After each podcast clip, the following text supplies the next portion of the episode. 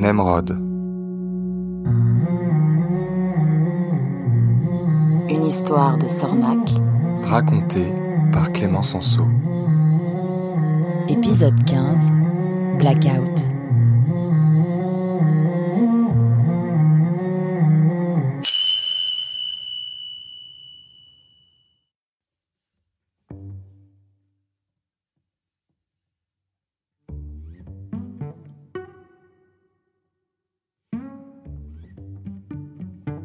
Nemrod se réveilla en fin de matinée. Il n'avait pas dormi aussi profondément depuis un temps fou. Un matelas de laine, une couette et des oreillers en plumes d'oie sauvage, des rideaux épais pour protéger la chambre de la lumière du jour. Ça changeait des fougères et des herbes hautes à la belle étoile. Rita n'aurait pas approuvé, mais elle n'était plus là. Nemrod se réveilla, descendit dans le salon fit un tour dans la salle à manger. Aucune trace d'anémone. La grosse renarde dufteuse était absente, mais elle avait pris soin de lui préparer un bon petit déjeuner. Des beignets de coquelicots, des croustillants de tournesol et un délicieux nectar de fleurs que Nemrod n'avait jamais goûté auparavant. Elle avait tout disposé sur la table. Nemrod n'avait plus qu'à se servir, ce qu'il fit avec gourmandise. Après le petit déjeuner, Nemrod déambula dans la maison sans but précis. C'était une maison bien remplie. Partout des bibelots, des tapis, des tableaux, des pendules, des fleurs et d'innombrables livres. Des livres de botanique pour l'essentiel. Anémone n'étant toujours pas revenu, Nemrod partit se recoucher. Il se réveilla trois heures plus tard. Il se sentait un peu pâteux. Ça ne me ferait pas de mal de m'aérer un peu, pensa-t-il. Il descendit les escaliers et arriva dans le salon. Toujours aucune trace d'anémone. Alors il sortit. Il faisait beau, mais frais. Les nuages jouaient avec le soleil. Un vent soutenu remuait les arbres et les arbustes. On devait être quelque part au milieu du mois de mars. Parfait, cet air frais va me réveiller, se dit Nemrod. Et il partit se promener dans le merveilleux jardin. Toutes ces odeurs mélangées lui montèrent rapidement à la tête.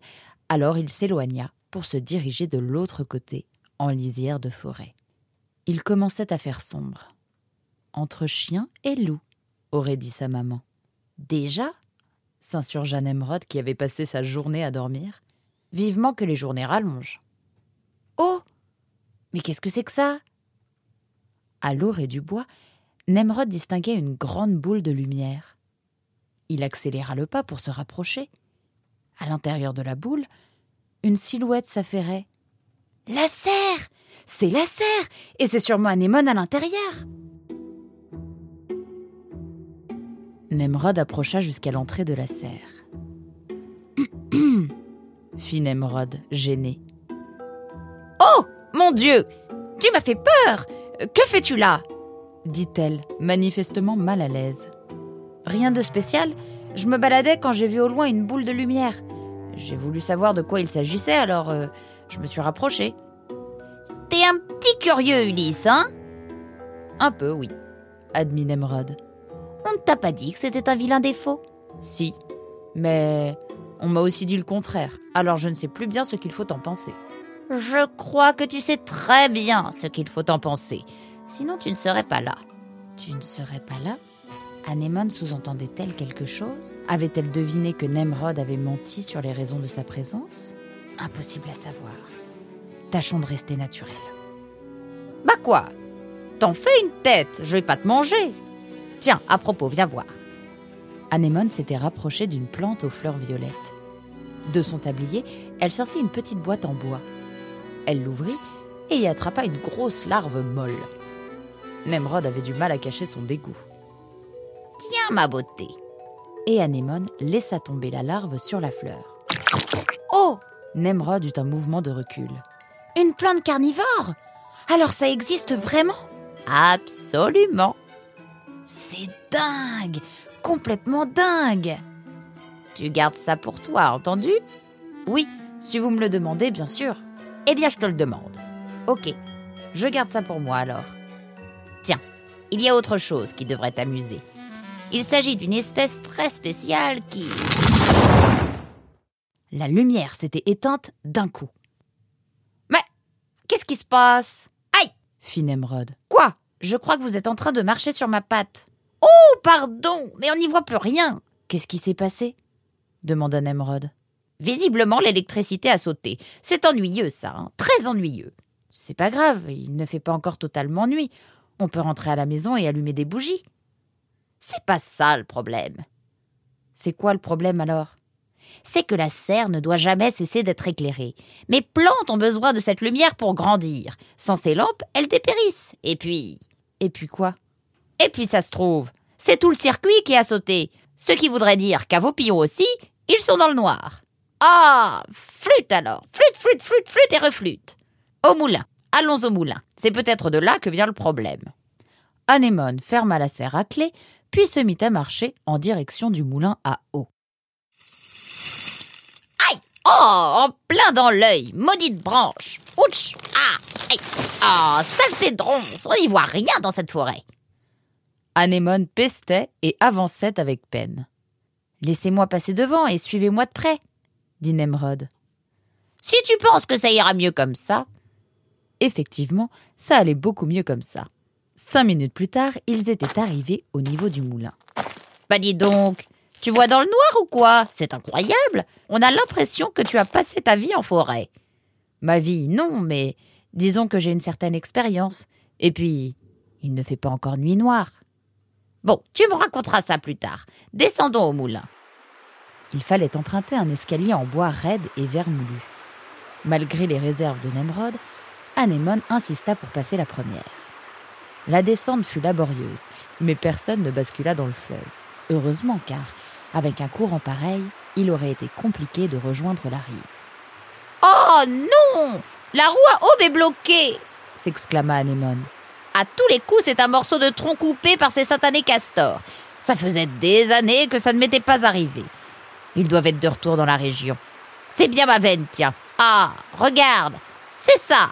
C'est ça qui bloque la roue. Effectivement, un gros morceau de bois s'était coincé dans les pales du moulin. Attends une minute, dit Anémone. Puis elle disparut dans le local technique qui jouxtait la roue à aube. Voilà un grappin et une corde. On va essayer d'extraire le bout de bois avant que le courant n'arrache ma roue. Pendant cinq minutes, Anémone se débattit avec la corde et le grappin. Elle visait mal, et elle finit par s'emmêler les pattes dans la corde. Oh là là, quelle guigne, mais quelle guigne Laissez-moi essayer, demanda Nemrod. Avec plaisir. À la deuxième tentative, Nemrod réussit à accrocher le bord du bout de bois. Anémone l'aida ensuite à tirer sur la corde. Oh oui Oh oui Attention, attention, il risque de retomber Tout doux, tout doux. Allez, allez, allez, on y est presque. Un, deux, trois Nemrod et Anémone tirèrent de toute leur force sur la corde. Hurrah Hurrah On l'a eu Regarde, la roue se remet en marche et les lumières se rallument. On a réussi Anémone s'approcha du gros morceau de bois. Mais qu'est-ce que c'est que ce truc? Ce n'est pas l'œuvre d'un castor, ça Je les ai accusés gratuitement, les pauvres. Mais l'intérieur est creux. On dirait une barque. Une toute petite barque. Oh Il y a un dessin. Qu'est-ce que c'est? Elle s'approcha encore un peu plus près. Mais oui C'est bien un dessin Un renard Un renard qui marche sur l'eau. C'est incroyable. Je me demande bien d'où ça peut venir. Personne ne vient en amont de mon moulin. Nemrod ne disait rien. Anémone se tourna vers Nemrod. Bravo, Ulysse, et tu as le triomphe modeste en plus. Merci du fond du cœur. Je ne sais pas comment j'aurais fait sans toi. C'est vraiment le destin qui t'envoie. Nemrod sourit poliment. Anémone ne croyait pas si bien dire.